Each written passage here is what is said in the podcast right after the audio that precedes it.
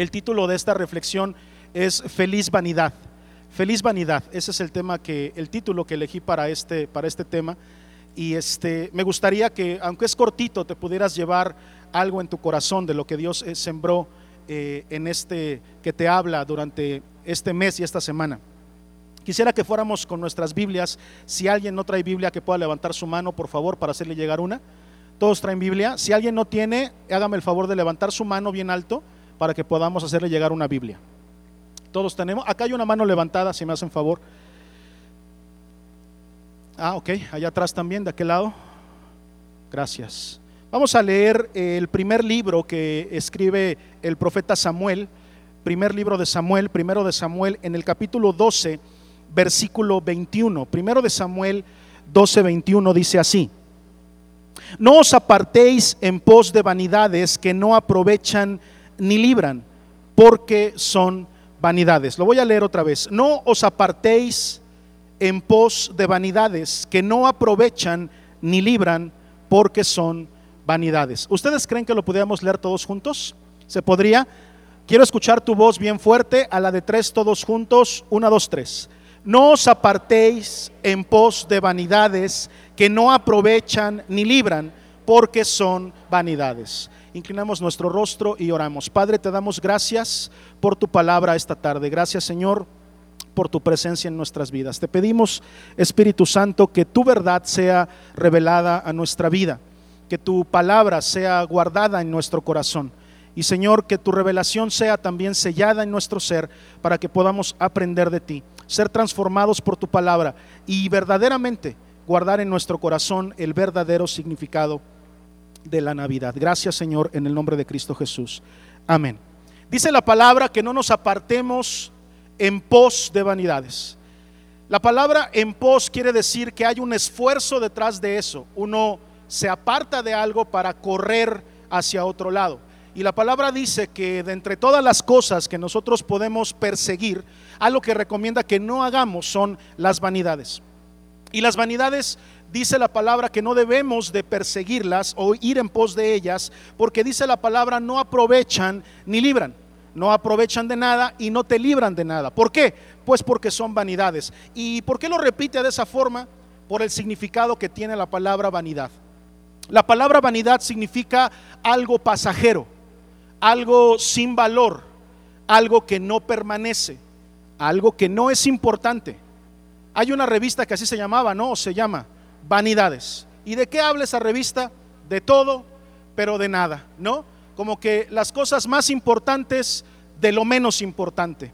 E, esa, esa revista se lee como en una especie de amnesia eh, cerebral, ¿no? Como, como un spa cerebral, porque no te hace pensar en nada, simplemente se platican chismes intrascendentes de personas y gentes con la que no tenemos nada que ver y se habla sobre situaciones que nosotros no tenemos ninguna injerencia, por eso se llaman vanidades, porque no de nada sirve que estemos leyendo esas cosas, no aportan nada, no nos dan ningún valor. Ese es el significado de la palabra vanidad.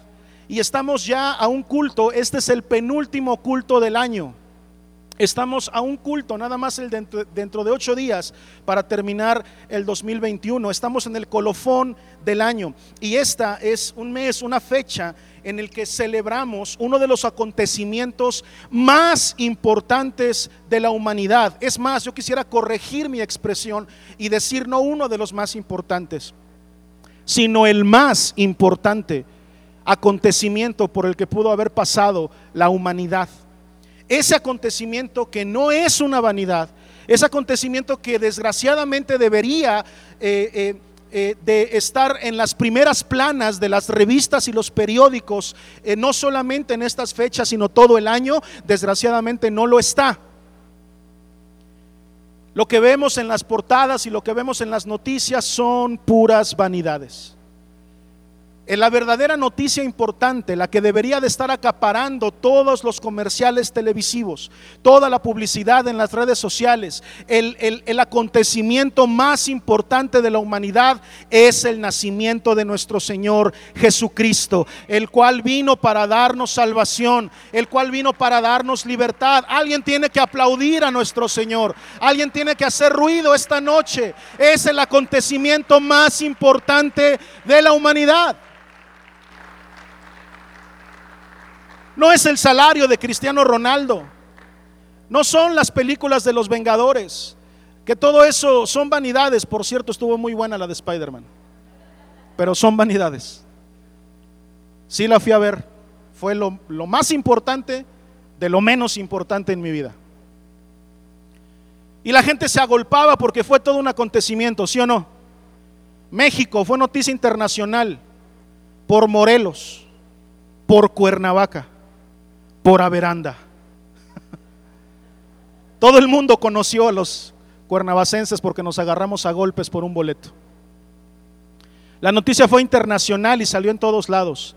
Vanidad de vanidades, dice Eclesiastés. Cosas sin importancia a los que los seres humanos le hemos dado eh, eh, eh, un lugar en nuestra vida que es preponderante. Obedecemos más ese tipo de cosas, obedecemos más lo que nos dice la sociedad. Nuestro corazón, dice la palabra, que es engañoso, se deja también engañar por cosas que aparentemente tienen mucho valor, pero que no lo tienen. El acontecimiento más importante de la tierra es el nacimiento del Salvador. Lo que tú y yo tenemos que celebrar con gran... Eh, eh, vehemencia, con, con efervescencia en nuestro corazón, es que Dios en su absoluto amor decidió un día mandar a su Hijo a esta tierra. Eso es lo más hermoso que nos pudo haber pasado.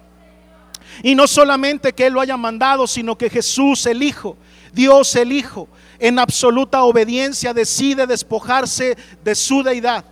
Siendo Él Dios, renunció a todo lo que eso significaba renunció a su gloria para venir no como un rey, sino como un siervo a enseñarnos a amarnos unos a otros, a enseñarnos cómo vivir una vida fuera de pecado, a enseñarnos a vivir una vida llena de misericordia, pero sobre todo a librarnos de las llamas del infierno. Tú y yo estábamos en un camino directo a la perdición, pero gracias al Señor Jesús, que fue obediente a su Padre, que bajó a esta tierra y nos ha dado salvación y a través de su sacrificio tú y yo podemos ser verdaderamente libres. ¿Alguien puede aplaudir al Señor esta noche?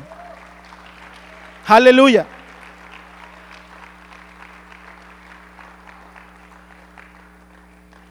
Para millones de personas esta época es una época llena de alegría, de celebración, de fiestas, de compras. Pero muchos dejan de lado el verdadero significado de estas fechas, el cual tiene que ver directamente con a quien tú y yo adoramos, a quien tú y yo conocemos personalmente. El problema es que si dejamos de lado al Señor Jesús en estas fechas, entonces nuestra Navidad se convierte en vanidad. Y deberíamos entonces de estar diciéndonos feliz vanidad en lugar de feliz Navidad.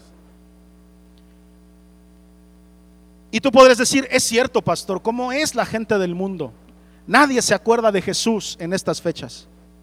Nosotros sí. Qué bueno que no somos como los pecadores de allá afuera. Qué bueno que nosotros somos diferentes. Hoy quiero compartirte tres pensamientos de mi corazón de cómo a veces los propios cristianos, los propios hijos de Dios, convertimos la Navidad en vanidad. De cómo nosotros tenemos a veces actitudes que hacen que como hijos de Dios nos comportemos de una forma en donde convertimos lo más importante que debería de haber en nuestro corazón en algo absolutamente pasajero y sin valor en algo que no tiene ni siquiera el más mínimo rastro de importancia en nuestra vida. ¿Qué es entonces la Navidad para nosotros y de qué manera los cristianos, los hijos de Dios, convertimos la Navidad en vanidad? Número uno, cuando usamos esta época para pelear, criticar y dividir. Romanos 14, del 5 al 6 dice, escucha esto, uno hace diferencia entre día y día, otro juzga iguales todos los días. Cada uno esté plenamente convencido en su propia mente. El que hace caso del día, lo hace para el Señor. Y el que no hace caso del día, para el Señor no lo hace. El que come, para el Señor come, porque da gracias a Dios. Y el que no come, para el Señor no come y da gracias a Dios. Si tú celebras la Navidad, gloria a Dios. Si tú no celebras la Navidad, gloria a Dios. Lo importante es que no dediquemos estas fechas a criticar y a dividir la iglesia. Que porque si unos la celebran, que porque si otros no la celebran. Convertimos esta celebración en una vanidad cuando nos dedicamos a criticar, a dividir el cuerpo de Cristo. Nosotros celebramos que el Salvador bajó a la tierra. Pastor, pero nadie sabe si fue el 24 en la noche y, el 25. Por supuesto, nadie lo sabe. Pero nosotros celebramos todos los días que Jesús está con nosotros y que vino a esta tierra. Amén. Aplaudamos al Señor, es cierto. Pero no fue necesariamente en diciembre. No, no, no necesariamente. Existen algunas, eh, eh, algunos estudios acerca de el posible nacimiento de Jesús por algunas evidencias bíblicas que hablan sobre la posición de las estrellas y todo eso, pero no hay nada concluyente. De hecho, hay un estudio que yo no lo había visto, lo confieso, es muy reciente también, en donde coloca ciertas evidencias que podrían eh, eh, poner el nacimiento de Jesús cerca de estas fechas, pero nada concluyente.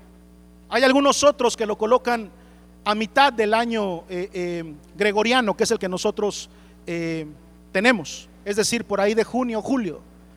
Hay algunos otros que lo colocan en septiembre, eso no es lo importante. Lo importante es que tú y yo celebramos no el cumpleaños de Dios, porque Dios es eterno.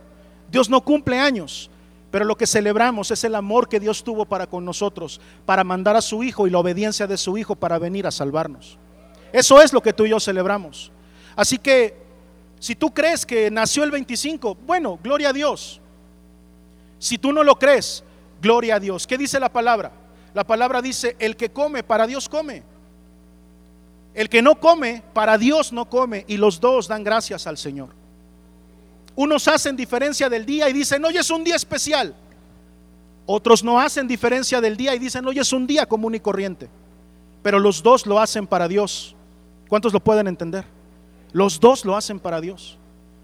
Así que nosotros en esta casa queremos enseñarte que tomamos estas fechas para recordar el sacrificio de nuestro Dios, para recordar el sacrificio de Jesús y tomar y poder redimir las fechas. Nosotros no podemos simplemente dejarnos llevar por cosas que no tienen valor, por vanidades. Pastor, es que muchos dioses egipcios y de otras religiones celebran que nacieron el, 25 de diciembre. Ah, ahí tienes tú a Ra, el dios del sol egipcio. Ahí tienes tú a Vishnu de la India, y podemos sacar todo un panteón de dioses que cumplen años el 25 de diciembre. Dos cosas que quiero decirte al respecto. Número uno, no existe, te reto, ¿eh? te reto. ¿Cuántos quieren agarrar el reto? No existe un estudio concluyente para poder afirmar que dichas religiones hayan celebrado el nacimiento de esos dioses el día 25. Ninguno. Pero vamos a ponernos en la suposición de que así haya sido. Yo pregunto, ¿quién es el Dios de esta tierra? ¿Quién es el Dios de este universo? ¿Ra? ¿Vishnu? Cualquiera de esos dioses. Por lo tanto, nosotros como iglesia no podemos tener miedo de redimir una fecha pagana y convertirla en una fecha de celebración que celebra al verdadero Dios, al Rey de Reyes y al Señor de Señores. Muchas veces les he enseñado y les he dicho, hay un grupo, lo he escuchado, lo he visto, un grupo de rock que canta canciones completamente satánicas, que habla de cosas completamente oscuras. Cuando yo lo leo, mi espíritu se conmueve. Me siento incómodo y, tengo que detener esa música, no me gusta. Y eso que a mí me gusta el género rock. Pero es algo que me contamina y prefiero quitarlo. Ese grupo, lo he comentado en este púlpito, tiene una canción que se llama Amén. Una palabra que nosotros usamos constantemente. Que la hemos redimido para nosotros. Es una palabra que nos pertenece a nosotros, a la iglesia. ¿Alguien puede decir amén? Amén. Es una palabra nuestra. Y sin embargo ellos, los satanistas, sacaron una canción que se llama así. Imagínate tú, reunión ¿no? del grupo de rock satánico. A ver, vamos a hacer junta. ¿Cómo se va a llamar nuestra próxima canción? Y por ahí uno propone, yo propongo que se llame Amén. Yo propongo que se llame Amén. Y el líder de la banda dice, no, no, no, ¿cómo crees? No se puede llamar así porque es una palabra que usan los cristianos. No, no hay que ponerle así porque ya la usan para adorar a Dios. Entonces, si la, si, si la usamos nosotros, en lugar de estar adorando al diablo, estaremos adorando a Dios. Y eso no puede ser. Harán eso ellos. Se comportan de esa manera ellos. Ellos tienen la desfachatez de tomar cosas que le pertenecen a Dios y adjudicárselas. Lo han hecho con palabras, lo han hecho con fechas, lo han hecho con festividades. Y nosotros con miedo. Ay, no. Ay, no celebremos porque ahí también celebran a otro Dios. Ay, no, eso no porque porque eso también lo usaron los paganos. Déjame y te digo una cosa, hay muy pocas cosas en la vida que no tienen origen pagano. Lo enseñé a mitad del año cuando les hablé de la fiesta del Purim. La fiesta del Purim, que hasta el día de hoy es una celebración vigente entre el pueblo judío, tiene como raíz una palabra y una costumbre pagana. Pur, que era una palabra completamente pagana que significaba suerte. Y sin embargo los judíos redimen la palabra y redimieron la fecha. ¿Se acuerdan de esa enseñanza? Y los judíos dijeron, esa fecha que tú, el diablo, ocupó o quiso ocupar para destruirnos, ah, te la vamos a cambiar. Ahora va a ser una fecha de celebración para el pueblo de Dios, porque el Señor nos ha librado, ¿se acuerdan? El Señor nos ha... Entonces, ¿por qué si aquellos que adoran otros dioses y adoran al mismo diablo no tienen miedo de adjudicarse las cosas para sí mismos y nosotros parece que nos tiemblan las piernas? Sí, probablemente no nació el 25, probablemente ahí se adora al dios Ra en Egipto, no sé, la verdad no hay estudio concluyente, pero yo te quiero decir una cosa, Jesucristo es mi sol de justicia, Él es el sol más grande que puede haber, al que yo adoro, y yo no, lo adoro solamente el 25, lo adoro toda mi vida, todos los días, así que yo no tengo ningún miedo de tomar ese día y decir como todos los demás, como los 364 le pertenecen a Dios, este también le pertenece a Dios y me voy a levantar y lo voy a celebrar y voy a agradecer y le voy a, a cantar y le voy a gritar porque no tengo miedo. No me tiemblan las manos, no me tiemblan los pies, porque la iglesia tiene la autoridad que Jesucristo le dio cuando murió en la cruz del Calvario. No es mía, no es tuya, es la autoridad que dio Jesucristo. Así que convertimos la Navidad en vanidad cuando nos dedicamos a andar criticando, a andar peleando con otros, a andar dividiendo.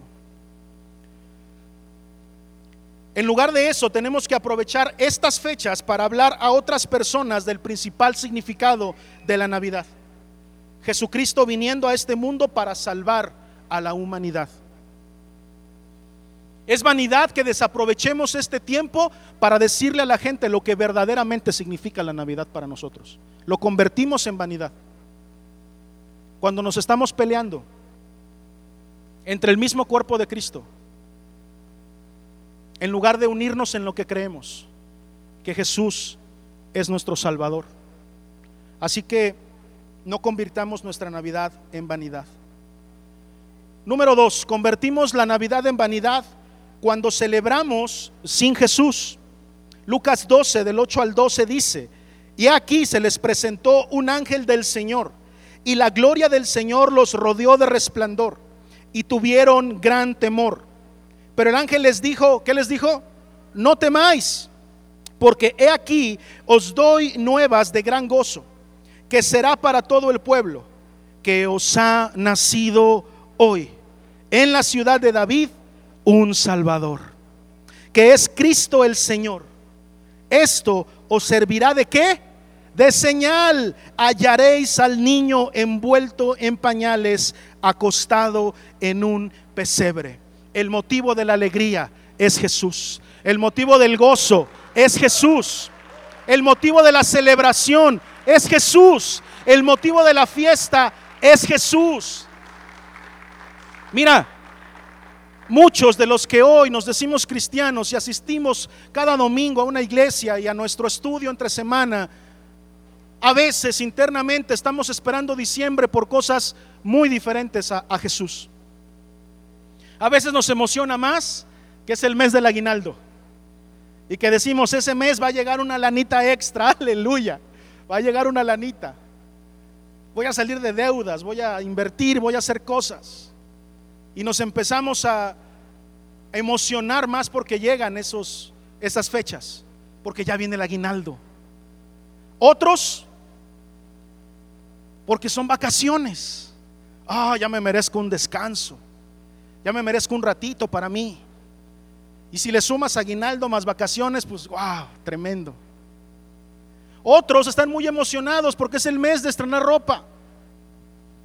Porque es el mes en que puedo ir a comprar y entonces me voy a ir a la pachanga con la familia o en la colonia y me voy a poner mis mejorcitas garras para que me vean.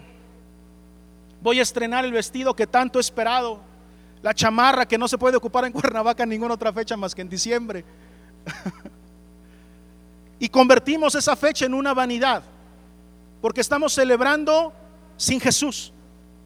Otros esperan diciembre porque nos vamos de viaje, porque vamos a ver a la familia que vive en otro lugar. Es decir, diciembre está en nuestro corazón por muchísimas cosas, menos por Jesús.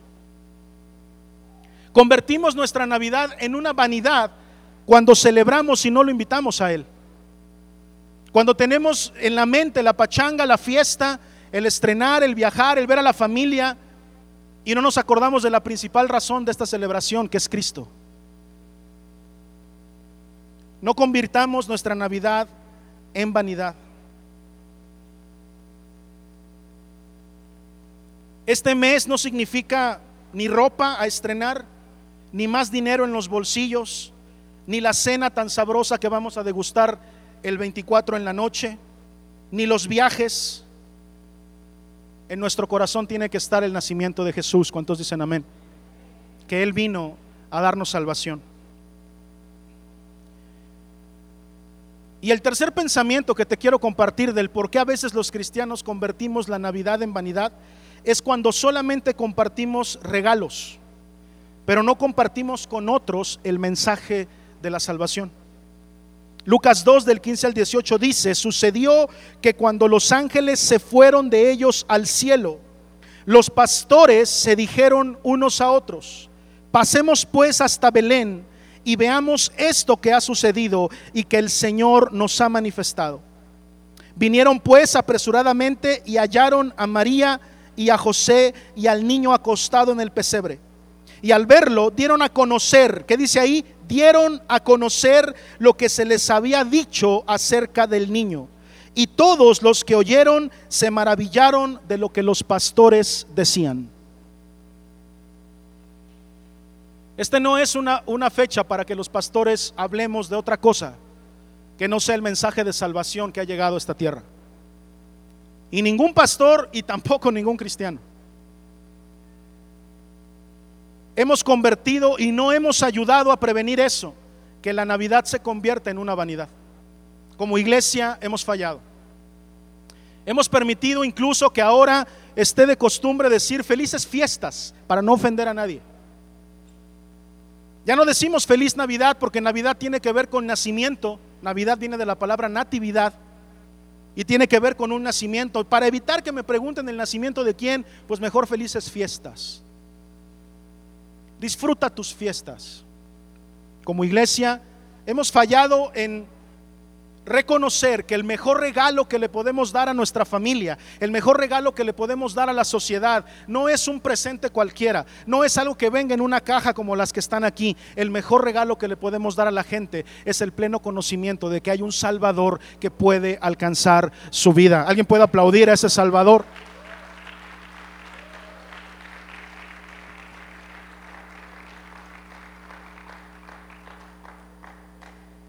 Terminando 2021, prácticamente se está terminando el año. Hemos pasado por eh, prácticamente más de año y medio, dos años de pandemia. Esto no se ha terminado. Esto sigue. Y sin embargo, las cosas no cambian. Escucha lo que te quiero decir. Desde antes incluso de la pandemia y durante mucho tiempo, en diciembre, es cuando los pastores en las iglesias a veces se ven rebasados pero no porque la gente vaya a aprender de Jesús como de Spider-Man.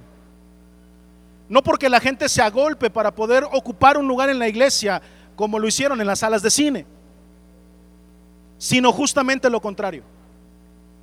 Porque como la Navidad significa cualquier cosa menos Jesús, quiero decirles que diciembre es el año, el mes del año en el que la membresía de las iglesias en general baja drásticamente en donde muchos pastores el 15 de diciembre le dicen a todo el liderazgo y a toda su iglesia, nos vemos en enero.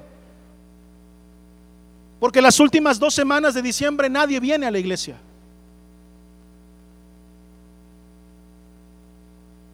Y los pastores se ven rebasados, ¿sabes? Eh, prefieren incluso hasta no tener culto esos dos. Y, no hablo de lo que no sé, hablo de lo que mis propios ojos han visto. Y yo digo, no puede ser posible. Tenemos que aprender que es lo más importante para nosotros como hijos de Dios. Así que como lo he enseñado en otras ocasiones, en donde celebramos fechas especiales, también la Navidad tiene que ser redimida para su verdadero propósito. ¿Cuántos están de acuerdo? Pastor, ¿podemos participar de las posadas? Sí. ¿Cómo? Pues si las organizas tú, sí. ¿Por qué no podríamos organizar una posada? Ay, pastores, que eso es de otra religión. Para empezar, nosotros no tenemos religión. ¿Cuántos dicen amén? Tenemos una relación con Dios. Eso es, eso es muy diferente. No tenemos una religión. Tenemos relación con Dios. Y, y tú tienes que saber una cosa. Las posadas nacieron de un movimiento de evangelización. ¿Sabías eso? Las posadas nacieron de un proceso de evangelización para mostrarle al pueblo latinoamericano que no conocían a Jesús, que no sabían que había un Salvador, de una manera didáctica todo lo que Dios hizo por nosotros. Así los primeros evangelizadores, también católicos, ¿eh? sobre todo México y, las Américas, sobre todo por los jesuitas pero también por movimientos anabaptistas desde entonces, por movimientos anglicanos y por movimientos desprendidos de la reforma de 1521, empezaron a traer el mensaje a estas tierras. Y es muy diferente, es muy diferente y es un camino que hemos avanzado, hablarle de Jesús a un mexicano que hablarle de Jesús a un talibán. No un tal Iván, no, un talibán. ¿Sabes por qué es la diferencia? Porque tú al mexicano le hablas de Jesús y sabe de quién le estás hablando. ¿Sí o no? A un mexicano le hablas de Jesús, sabe de quién le estás hablando. A uno de Medio Oriente, a un japonés, a un hinduista, le hablas de Jesús y ¿quién es ese? En esa circunstancia estábamos nosotros, los habitantes de estas tierras en los años que te comento, en, en los años de la conquista, siglo XVI, XVII y todo eso. Justamente en esos tiempos movimientos evangelizadores llegaron a esta tierra. ¿Qué crees que hacían para poder hablar del Evangelio a, toda esa gente? ¿Cómo te explico lo que dice la Biblia si ni siquiera sabes leer? ¿Cómo? Con un nacimiento, con figuritas. Mira, esto fue lo que pasó. Mira, aquí está quien fungió como el papá de Jesús, su mamá, y cómo nació nuestro Salvador. Ya andarlo meciendo, eso, olvídalo. ¿Eso qué? Pero fue una herramienta que se ocupó para poder enseñarle a la gente acerca de Jesús. Pastor, entonces puedo poner un nacimiento? Pues sí. Claro que lo puedes hacer, no hay ningún problema, no hay pecado en eso. Es que a mí me habían dicho que no, que porque eso te tiemblan las piernas, hermano. Tú tienes un Dios poderoso. Tú puedes redimir lo que sea para Él. Él tiene poder. Lo demás no. No estás aplaudiendo con muchas ganas, ¿eh? Estoy como lastimando tu religiosidad. ¿Te está doliendo? Está bien.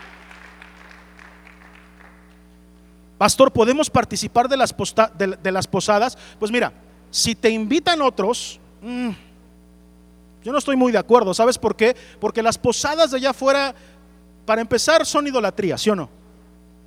Ahí está el niñito Dios como si ese fuera Dios, ¿sí o no? Entonces sabemos que no es así. Luego terminan en borrachera y en peleas y en varias cosas. Pero no se nos debe de olvidar que fungieron como una herramienta de evangelización. Ese canto, en el nombre del... ¿Es pecado cantarlo aquí? Traigo un espíritu medio raro porque hace rato empezó a leer como a copal, ¿no? Díganle al sacristán que se equivocó del lugar. Ese canto tuvo, tuvo un objetivo evangelizador, pero se lo adjudicaron, nos lo arrebataron. Vamos a cantarlo, no, tranquilos. Lo, que quiero transmitirte es que a veces nosotros como hijos de Dios cooperamos a que la gente se olvide de la verdadera razón de estas fechas. La piñata, la piñata fue una herramienta evangelizadora. ¿Cuántos lo saben? El palo representa la espada y la piñata representa los pecados. Y con el palo se golpean los pecados y entonces hay una recompensa. Para que se pudiera ejemplificar eso, los misioneros y los evangelizadores, ¿qué crees que hicieron? Pues lo hicieron físico y difícil y moviéndola para que, porque no es, y a ciegas, con fe. ¿Te das cuenta? Puedes encontrar rema en todo eso. Lo hay.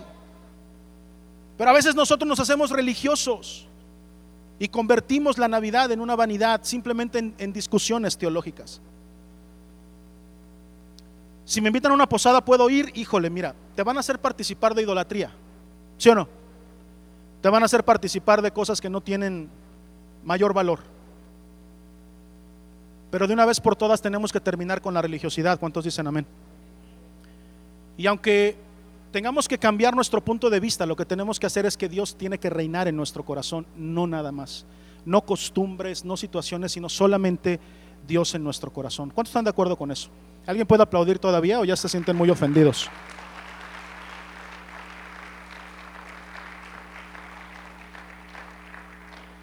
Aprovechemos, aprovechemos para quitarnos toda esa basura de la mente y recordar verdaderamente lo que es la Navidad, una oportunidad para hablarle a los demás de Jesús. Que si otras generaciones lo hicieron con nacimientos y con, piñatas y con todo eso, está bien, no hay nada de malo en eso. Insisto, eh, si lo quieres ocupar, ah, ya el pastor me dio chance de que pusiera nacimiento y rompiera piñatas y todo, sí, si quieres en Medio Oriente. En Medio Oriente sí vale la pena que vayamos a predicar de esa forma, porque nadie conoce de Jesús. Aquí lo único que te digo es, pierde el miedo. Tampoco se, se necesita que lo hagas para evangelizar. Lo que tenemos que hacer es salir allá afuera y hablarle a la gente de, lo que tú y yo creemos. Y de hablarles de que tenemos un Salvador, el cual vino para librarnos de nuestros pecados. Ese es el mejor regalo que le podemos entregar a la gente, a la familia, a la sociedad. Convertimos la Navidad en una vanidad cuando nos olvidamos del más grande regalo. Cuando damos presentes, cuando damos regalos, cuando vamos y reconocemos, cuando nos encanta repartir regalos y a nadie le decimos, oye, aprovechando que te traje este regalo, no puedo dejarte este canasto, esta, este presente, esta botella, esto, algo, si no te entrego el regalo más importante que hay en mi corazón. Quiero decirte que hace un tiempo yo conocí a Jesús, el Salvador que vino a esta tierra, y quiero presentártelo a ti. Ese es el mejor regalo que le podemos dar a la gente. Nunca, nunca digas que no tienes nada que dar. Porque lo más valioso y lo más importante de esta Navidad, sí lo tienes. Y eso vale más que cualquier regalo. Nunca digas, no tengo nada para regalarle a la gente. no tengo nada para regalar a la familia. Ve y háblales de Jesús. Ve y háblales del verdadero Dios que nos ha librado de nuestros pecados y les habrás dado el mejor regalo que pudieron tener este y todas las navidades.